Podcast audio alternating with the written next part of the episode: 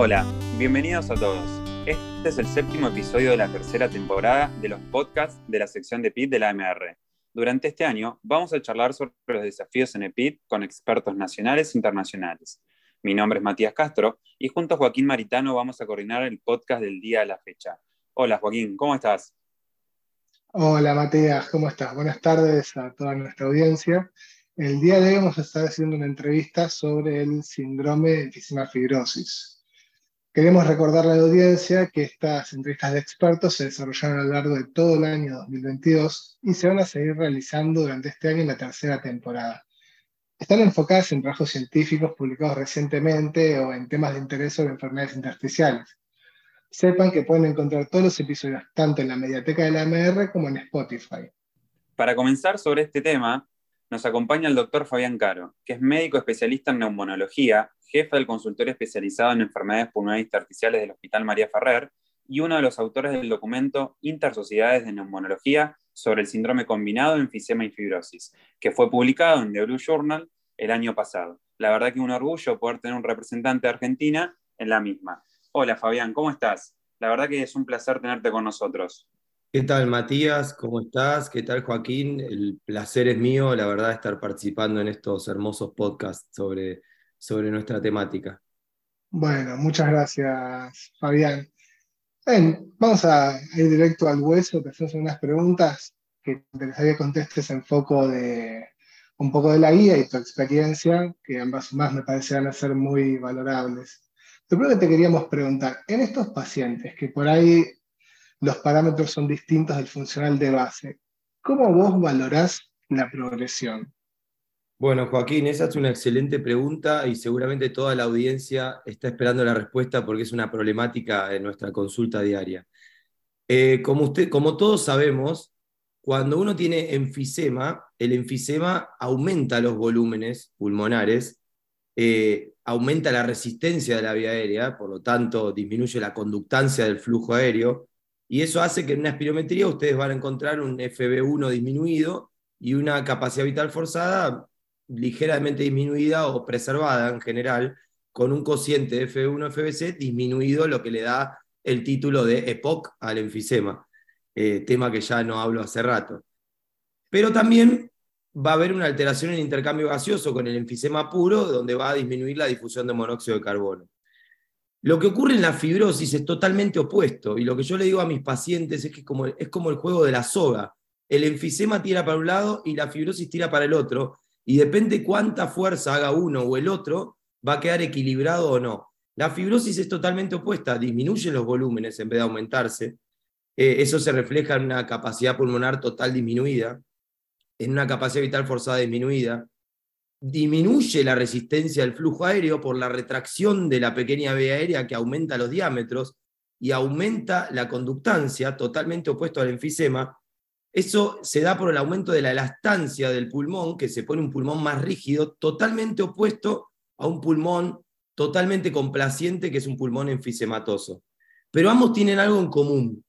En común tienen que ambos alteran el intercambio gaseoso, con lo cual es muy común encontrar que cuando tienen enfisema combinado con fibrosis de aproximadamente la misma cuantía, van a encontrar volúmenes preservados, FBC normal o casi normal, TLC normal, pero una difusión de monóxido de carbono severamente disminuida. Y esto es el interjuego de eh, elastancias y de fuerzas elásticas opuestas que ocurre entre la fibrosis y el enfisema. Dicho esto, la problemática está que cuando un paciente con enfisema y fibrosis empeora, no necesariamente va a empeorar la FBC, no necesariamente va a empeorar la capacidad pulmonar total, que es lo que habitualmente medimos, sobre todo la FBC por espirometría, para ver la evolución.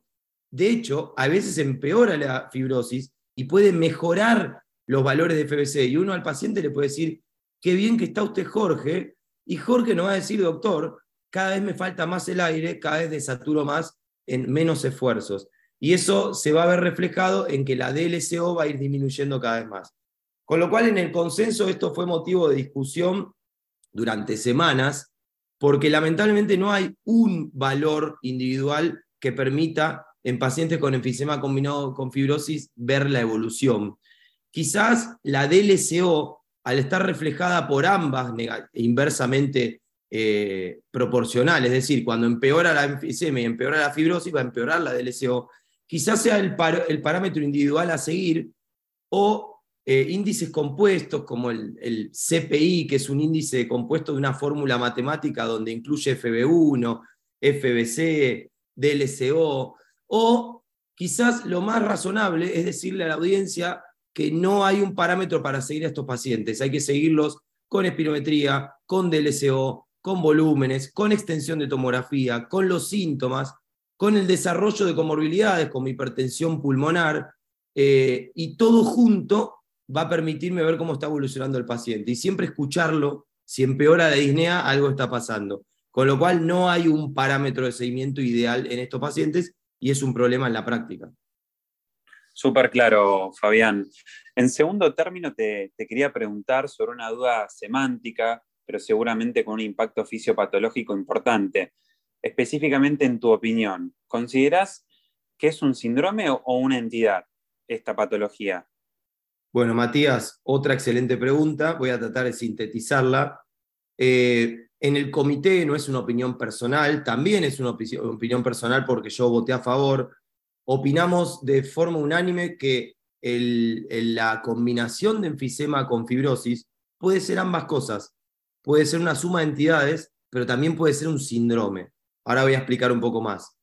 Acuérdense que síndrome, si uno va a semiología, es un conjunto de signos y síntomas. Es decir, uno puede decir que tienen eh, características que lo distinguen al enfisema por separado o a la fibrosis por separado. Y esos son la DLCO desproporcionadamente disminuida, el desarrollo de hipertensión pulmonar con mayor frecuencia, la mayor frecuencia de cáncer de pulmón comparado con enfisema solo o fibrosis sola, con lo cual puede ser un síndrome. Ahora bien, no siempre en la práctica diaria se da este síndrome, porque uno puede combinar un poquito de enfisema con mucha fibrosis o un poquito de fibrosis con mucho enfisema, o puede combinar diferentes versiones de enfisema y diferentes versiones de fibrosis. Uno puede tener enfisema paraceptal, que quizás no afecta tanto el funcional, y una UIP en contexto de FPI, o al revés, puede tener una neumonía organizante y eh, un enfisema centrolobulillar o el enfisema combinado en el mismo lóbulo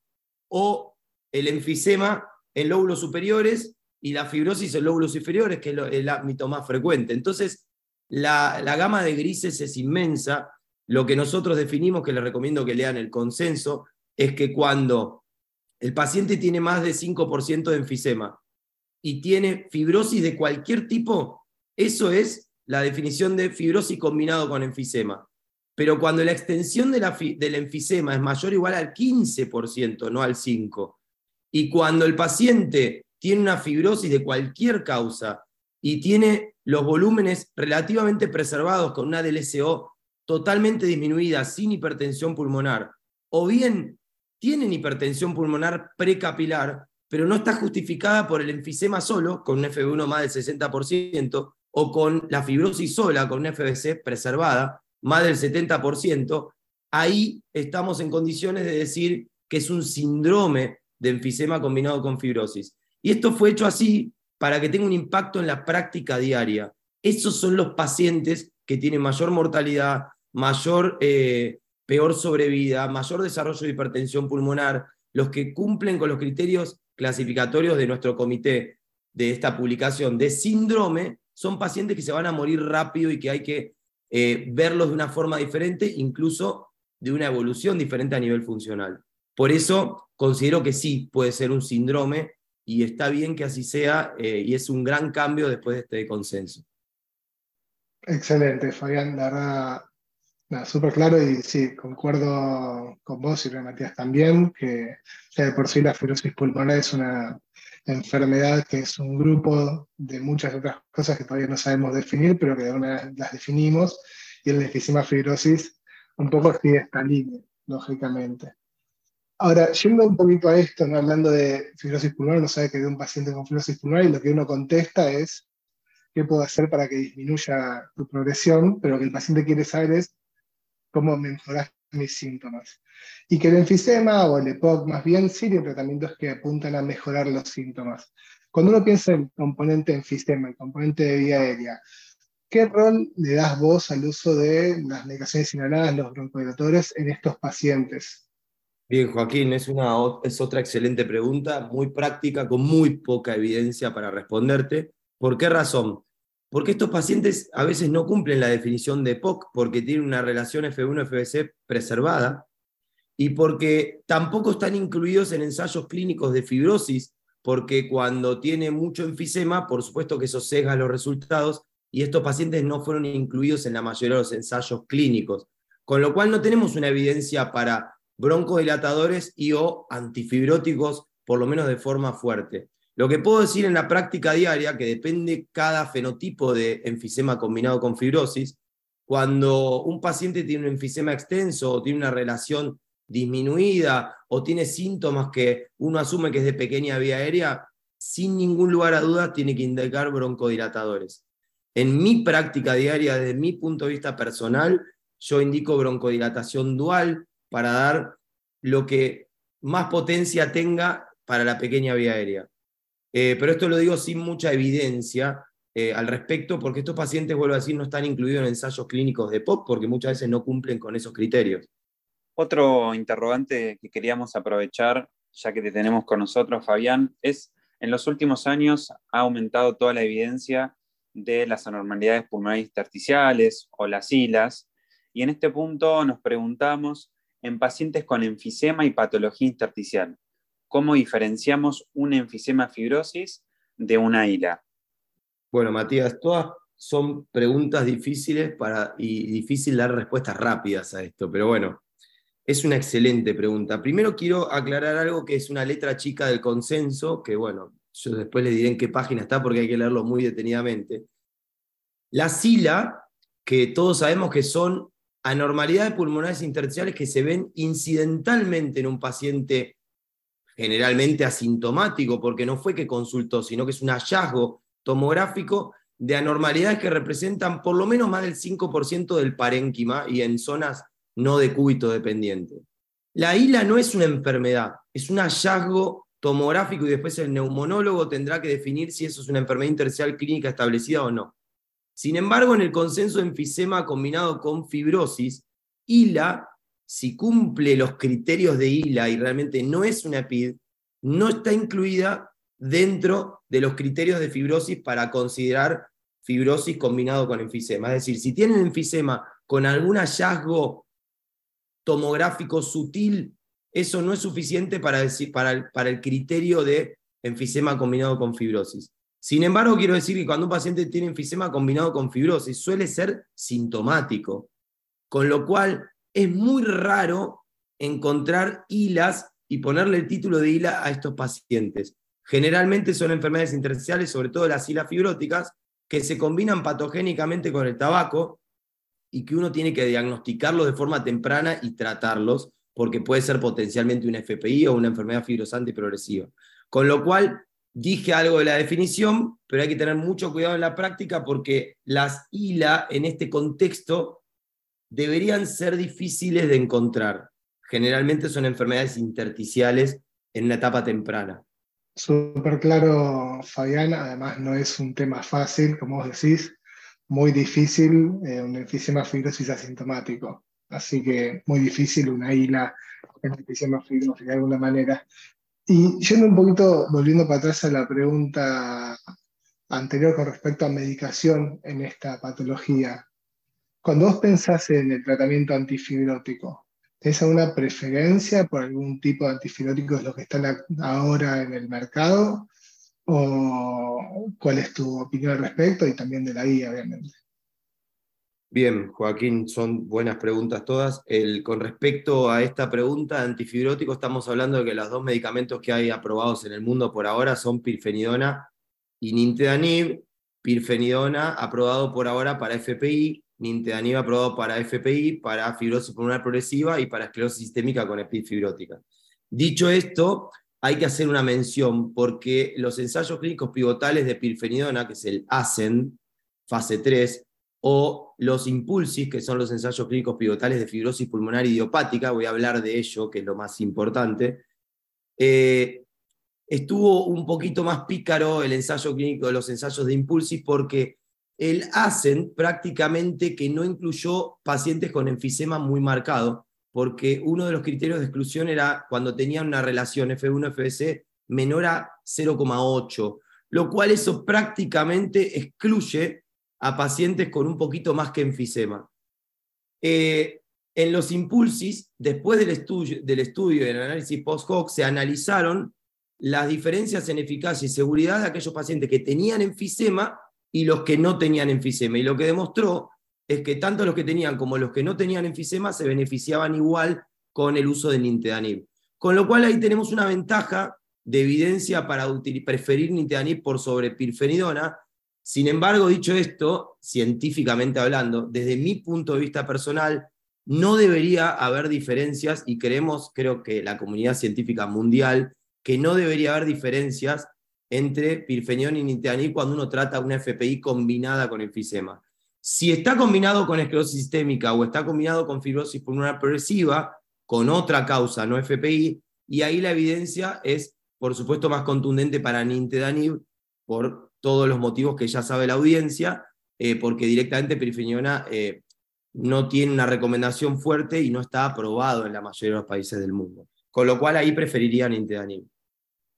Excelente, Fabián. Eh, Súper claro, la verdad que estamos de acuerdo. Y te quería preguntar algo que por ahí más de la práctica clínica, si uno suele pedir los ecocardiogramas por intervalos o vos dejás solamente para una sospecha clínica o por un patrón funcional que te sugiere hipertensión pulmonar. Eh, ¿Cuál es tu sugerencia para la práctica diaria? Bueno, gracias Matías. Otra pregunta muy práctica.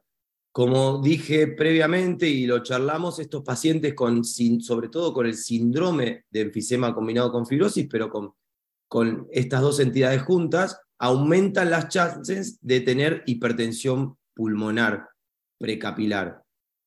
Con lo cual, no puede faltar el screening de hipertensión pulmonar, que como todos ustedes saben, por supuesto que está en la clínica, pero el ecocardiograma es la herramienta esencial para buscar eh, hipertensión pulmonar. Por lo tanto, si en todos los pacientes con enfermedad intersticial tenemos que pedir ecocardiograma, que lo repetimos generalmente de forma anual, en estos pacientes eso no puede faltar nunca. Y en aquellos pacientes que mediante ecocardiograma sugiera hipertensión pulmonar, por ejemplo, una velocidad de regurgitación tricuspida mayor a 3,4 metros segundo, eh, hecho por un ecocardiografista que sepa de ventrículo derecho, eso es muy importante, no confíen en cualquier ecocardiograma. Sugiero trabajar con ecocardiografistas que tengan experiencia en hipertensión pulmonar y en ventrículo derecho y que les interese. Si ustedes encuentran esto, tienen que avanzar y buscar y confirmar esa hipertensión pulmonar mediante un cateterismo, porque aparte puede tener otras causas y grupos de hipertensión pulmonar. También hay sugerencias en la clínica. Un paciente con una con un enfisema y fibrosis, pero con DLCO desproporcionada, lo dije, o sea que el síndrome de enfisema combinado con fibrosis, dentro de sus criterios está pacientes que sugieren fuertemente hipertensión pulmonar. Un paciente que tiene una disnea desproporcionada a su capacidad vital forzada, paciente impregnado muchas veces, con uso de oxígeno que desatura muchísimo, son pacientes que hay que pensar en hipertensión pulmonar. Y en la evolución, si el paciente empeora la DLCO sin empeorar tanto el FBC o la disnea o la desaturación. Eh, son datos que obligan a adelantar el ecocardiograma, que yo lo hago de forma anual si no encuentro hipertensión pulmonar, y de vuelta, si encuentro que tiene alta probabilidad por ecocardio de hipertensión pulmonar, hablar con el cardiólogo para eh, hacer un cateterismo y confirmarlo. Y por supuesto está el ProBNP también como un parámetro a seguir que por sí solo no es tan bueno como un ecocardiograma bien realizado y tiene muchos falsos eh, positivos, eh, con lo cual hay que tener mucho cuidado, sobre todo con insuficiencia cardíaca, pero básicamente ese es el mensaje, pedir ecocardiograma siempre de entrada y repetirlo anualmente, salvo que cambie la clínica o el funcional en el tiempo. Bueno, Fabián, excelente, muy, muy claro y práctico, sobre todo para una patología que parece como me charlando es tan compleja que hay tantas aristas para ir un poquito agarrándose y desfilando. Bueno, esa es nuestra pregunta final. por un lado queríamos hablar, queda adjunta la guía intersocietaria a la que se refirió, de la que Fabián es autor, en la descripción del podcast. También, bueno, queremos terminar la entrevista y Fabián, de vuelta, darte las gracias por participar, aunque sea virtualmente este espacio. Esperamos tenerte de vuelta muy pronto. Bueno, gracias. Gracias Joaquín, gracias Matías y muchas gracias a toda la audiencia. Soy un fervoroso oyente de estos podcasts. La verdad que me encantan, son muy prácticos para escuchar rápidamente y, y nutrirse de estas enfermedades que son muy complejas. Y por supuesto me comprometo a estar en futuros podcasts con ustedes, va a ser un gusto. Muchísimas gracias a ustedes y a toda la audiencia. Bueno, Fabián, la verdad que muy claro todo. Te agradecemos por, eh, por el tiempo. Lo mismo, Joaquín, por, por las preguntas. Nos encontramos en el próximo episodio de esta temporada y nos vemos pronto seguramente.